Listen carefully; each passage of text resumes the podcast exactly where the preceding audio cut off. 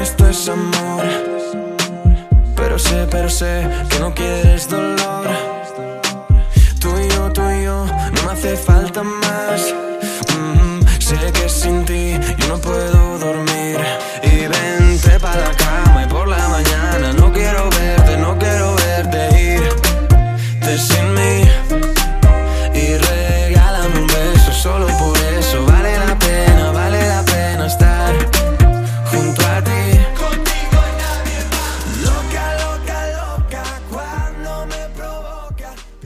Good evening, welcome to FM 95.2 Zhejiang University School Radio.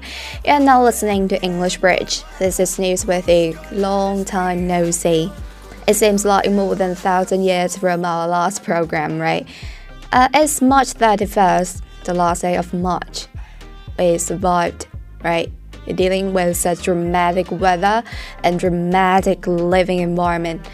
I can still remember the day I went back to school in a cold, rainy evening, feeling to cry. Mm, so much for the wet March. It's time for us to move forward. So, April is coming. We all know that. And April is the month we're going to wear something cool and light instead of a heavy, big, ugly coat we wore in March. So, girls, girls, girls, you should pay more attention.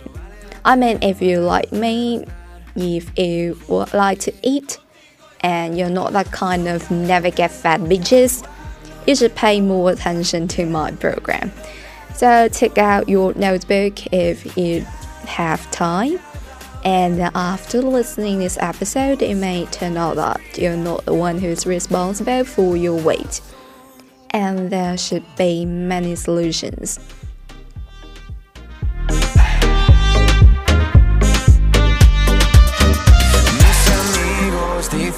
Que tú no me haces bien. Todos quieren saber por qué te quiero con locura. Mis amigos dicen que tú no me haces bien. Todos quieren saber por qué te quiero con locura.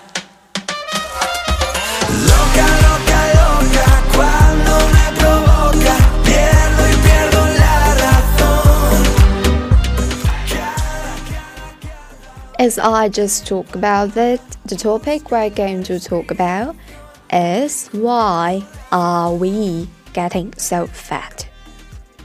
We all know that Britain is in the grip of an obesity epidemic. Not just Britain, actually, many countries in Europe and so do America. They are in the grip of an obesity epidemic. So I think China may be in one of them one day. I'm not sure about that, and I hope that day will never come. But we can't deny that obesity is one of the greatest public challenge of the 21st century, and really out of the papers. In recent years, attitudes towards obesity are becoming more and more judgmental. Like there are, I always hear some comments saying that, um, like uh, when I sit there and I look at somebody that's overweight, I find that really repulsive and disgusting. And verdicts seem to be that the obese people are to blame. They are slothful, they're lazy, they're bad. But actually, does obesity really mean that? Nothing could be further from the truth.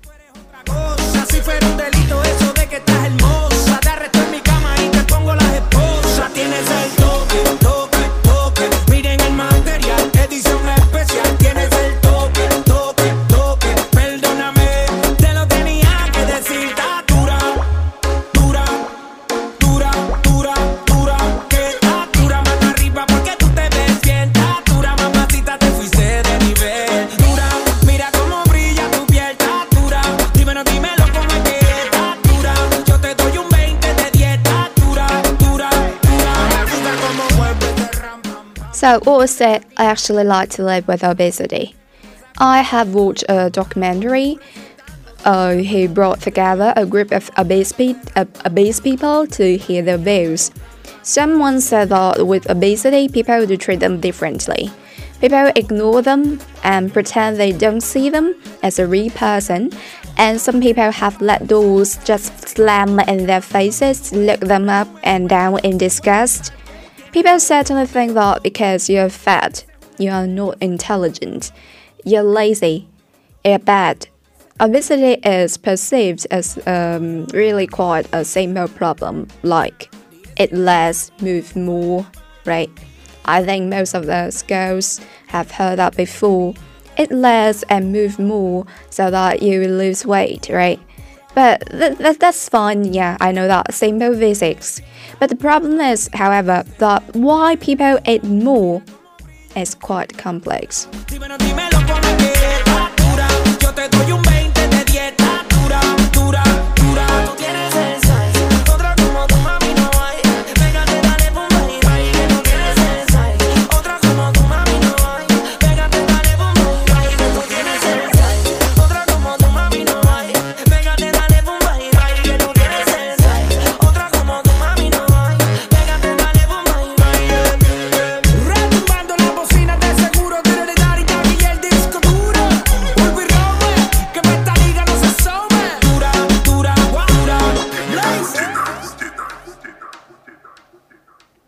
We talk about obesity, we cannot avoid talking about BMI. BMI is a calculation of body size based on your weight in relation to your height. People with a BMI over 25 are classified overweight. The problem of BMI is it would never tell you how much fat and how much muscle you have. So maybe underneath this shirt is a rippling bud of a great cold, a great gold, right? Um, today, 60% of Britain is overweight, which is obvious. And of this, over 40% have BMI of over 30. So, which means that they classify as obese. And I'm not sure, I could not remember the statistics in China, but I think the percent, the percentage is rising. So, being obese, we all know that is really becoming a problem. And it can lead to heart disease, stroke, and cancer, and reduce life expectancy by 10 years.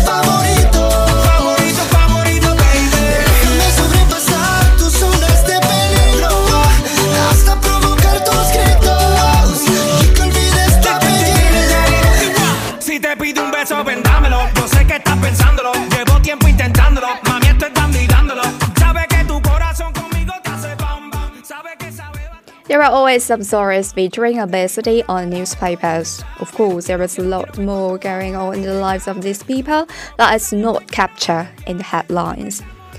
Now we're going to share a story about Les Price. He is clinically obese, and because of his size, he made the headlines a few years back. Here is a headline of the story. 37th man was told to buy two seats on a jet and got one in row 17 and one in row 19. When the first time I read this, I could not help laughing.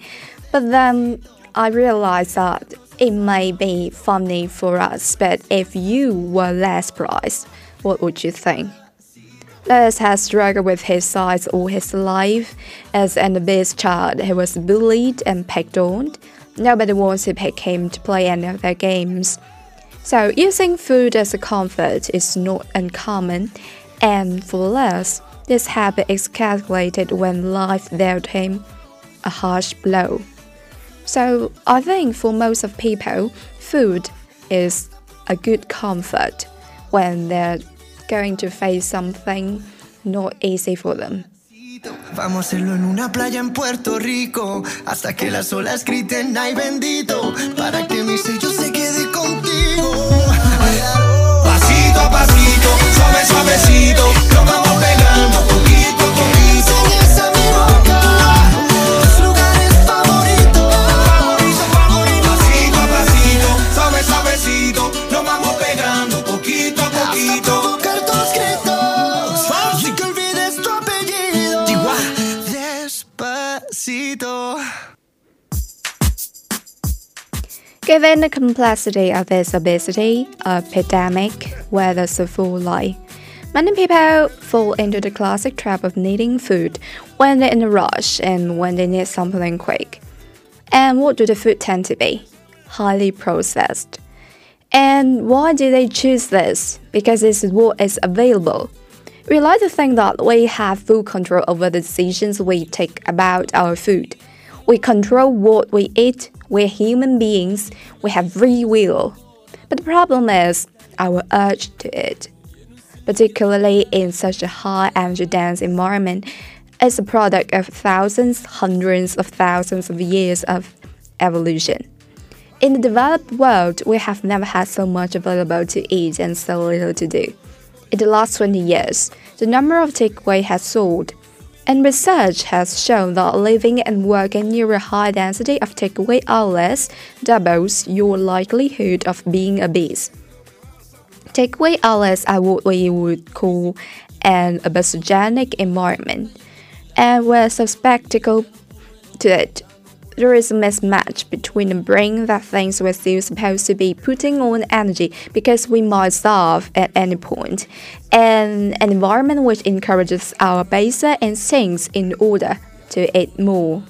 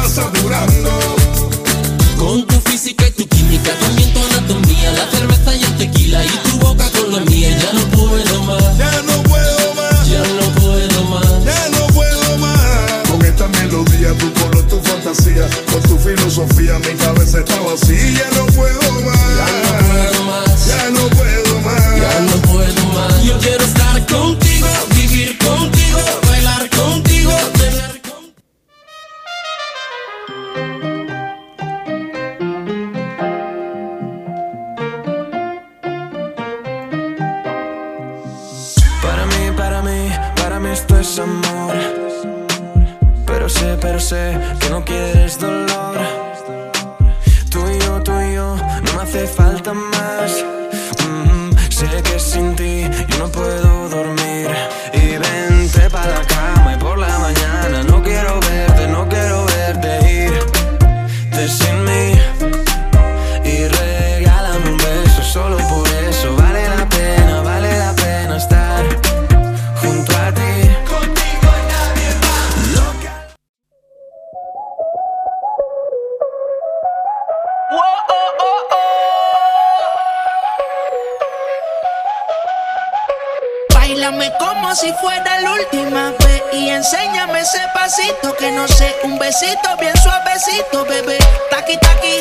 Taqui, taqui taqui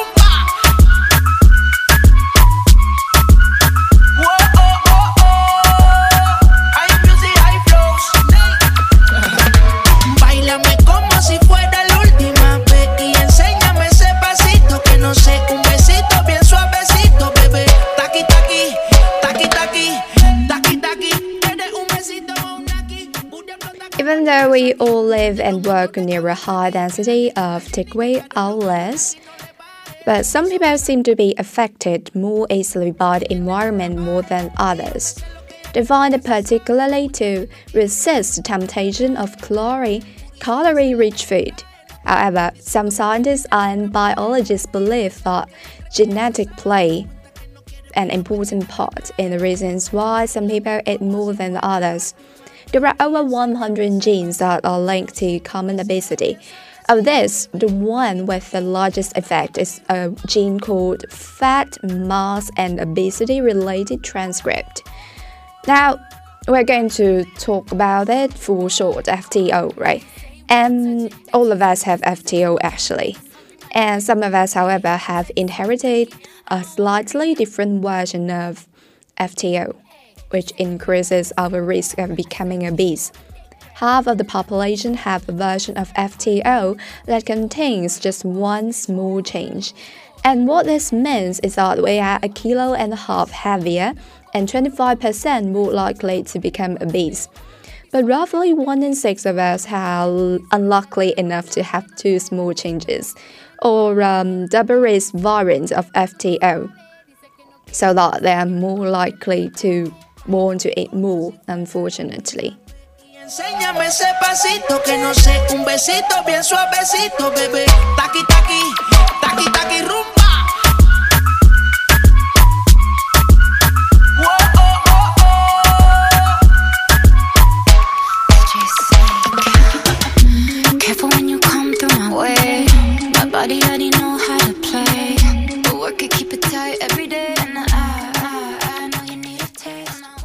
We just talked about the gene FTO, which is the secret of obesity, because it want to it, it will help to make more make me more likely to eat.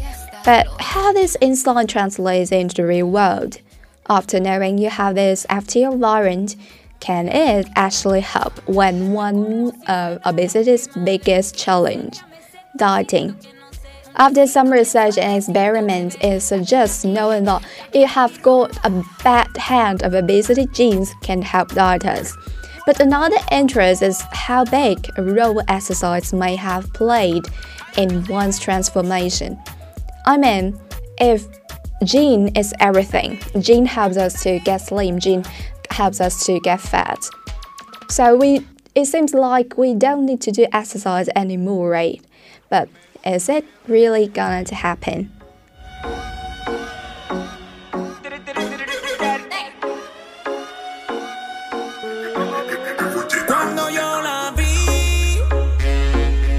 Si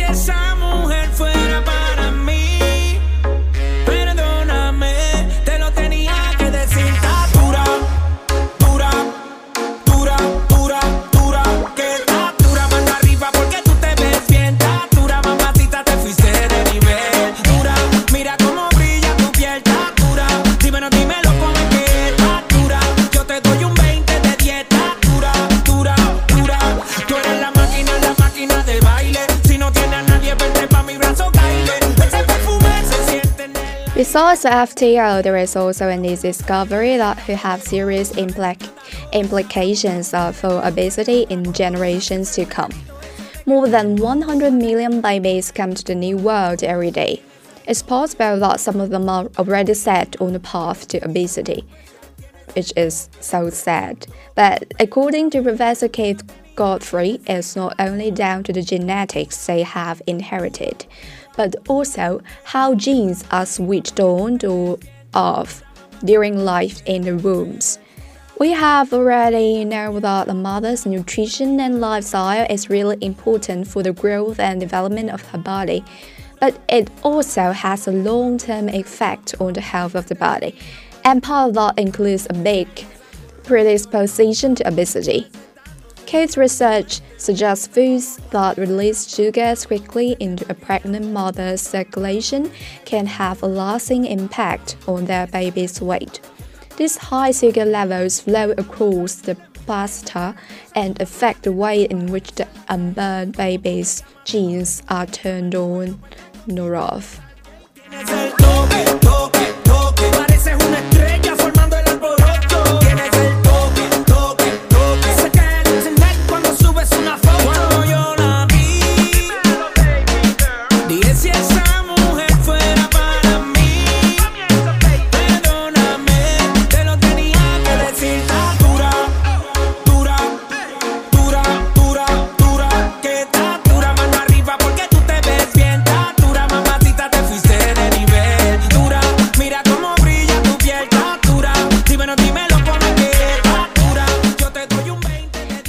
Chemical switches on the DNA which are influenced by the mother's sugar levels and her diet, which tell one cell to be a muscle cell and another cell to be a fat cell, for example. And when there are excessive amounts of sugar coming across the placenta, then there is an excess of fat cells, and the excess fat cell complement is with you forever.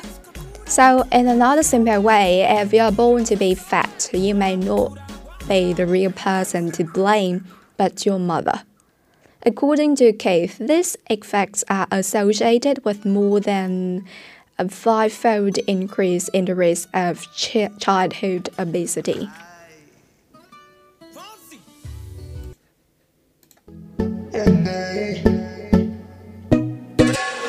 Voy a salir, no más fingir, servir. La noche es pa' mí, no es de otro. Te voy a colgar, ya no hay vuelta atrás. Si me llaman,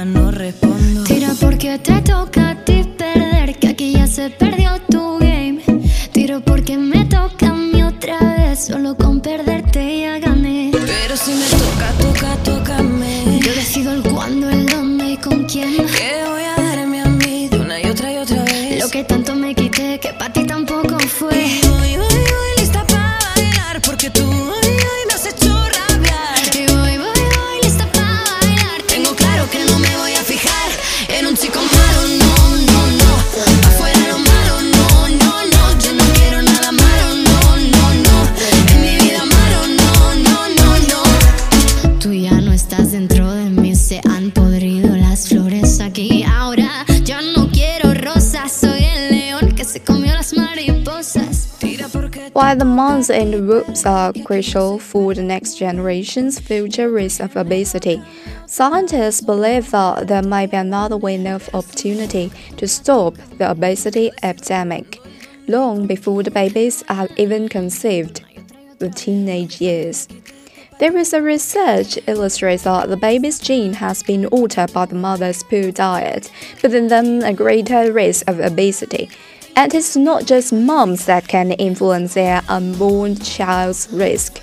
It's really important to keep the boys engaged and show that actually they are just as crucial as crucial as their wives in this process. So the scientists had another similar research. They had DNA from a father who had a healthy diet and his offspring's DNA, and also DNA from a father who had an unhealthy diet and his offspring's DNA. And again, they saw the patterns were very, very different. So at a really simple level, the message we're get, trying to get across is that actually, what do you uh, what you do during your life can change your DNA, but not only for yourselves, but also for your future families.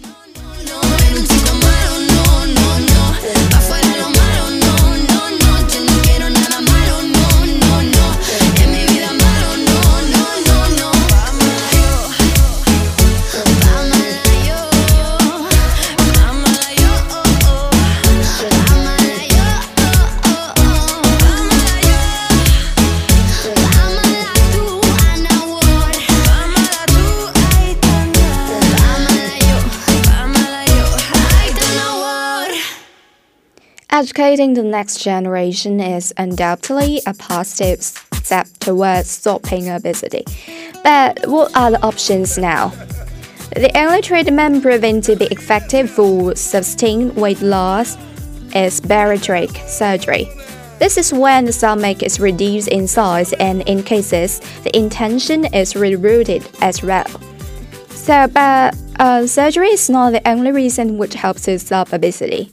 Scientists now know that surgery also alters the release hormones, which in turn has a powerful influence on appetite. But the surgery is expensive and not without risk. The challenge is for scientists to try and control the levels of these hunger hormones, but without surgery.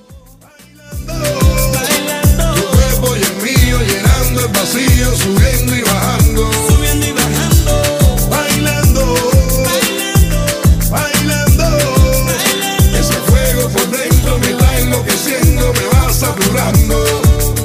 Con tu física y tu química, también tu anatomía, la cerveza y el tequila y tu boca con la mía. Ya no puedo más, ya no puedo más, ya no puedo más, ya no puedo más.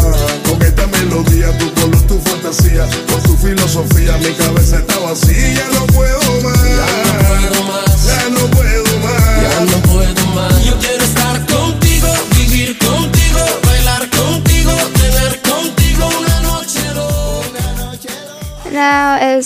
Have part six.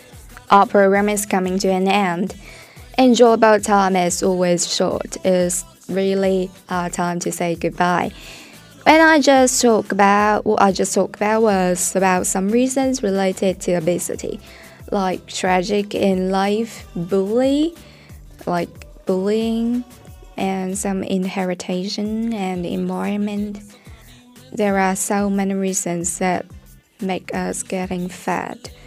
But so you might not be the main reason, or you might not even be the reason for your fat.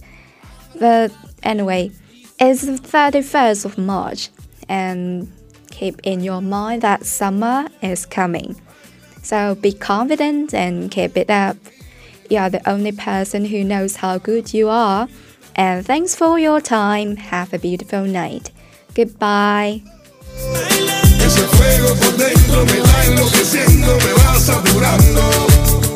Con tu física y tu química, también tu anatomía, la cerveza y el tequila y tu boca con la mía, ya no puedo más. Ya no puedo más. Ya no puedo más. Ya no puedo más. Con esta melodía, tu color, tu fantasía, con tu filosofía, mi cabeza está vacía, ya no puedo más. Ya no puedo más. Ya no puedo más. Ya no puedo más. Yo quiero estar contigo.